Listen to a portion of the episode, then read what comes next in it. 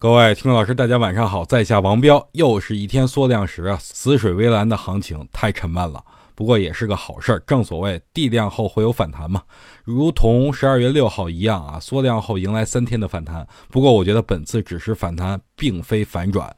第一是因为这个位置没有调整到位，时间周期不够；第二，量能不足以支撑大盘继续再创新高。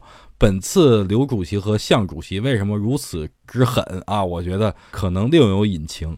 总归养老金不可能在这么高的位置进场吧？但是我觉得大家近期啊，可以去找一些养老金准备潜伏的个股。首先，咱们先排除创业板和中小板，我觉得养老金不会进这些股票。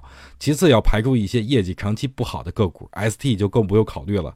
但是我觉得有一个方向大家可以去考虑一下，就是国企改革和“一带一路”相关的概念股，这些股票可能啊未来是养老金的主攻对象，因为这些股票最近跌了，想接养老金进场。